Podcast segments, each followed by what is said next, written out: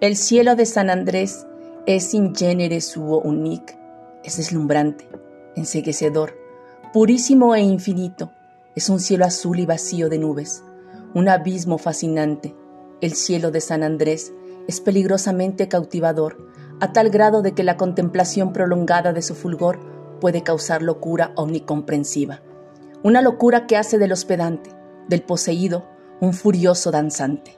La alegría de por fin comprenderlo todo galvaniza el cuerpo e instala dentro de la cabeza del vidente una orquesta sinfónica con coro completo y voces blancas.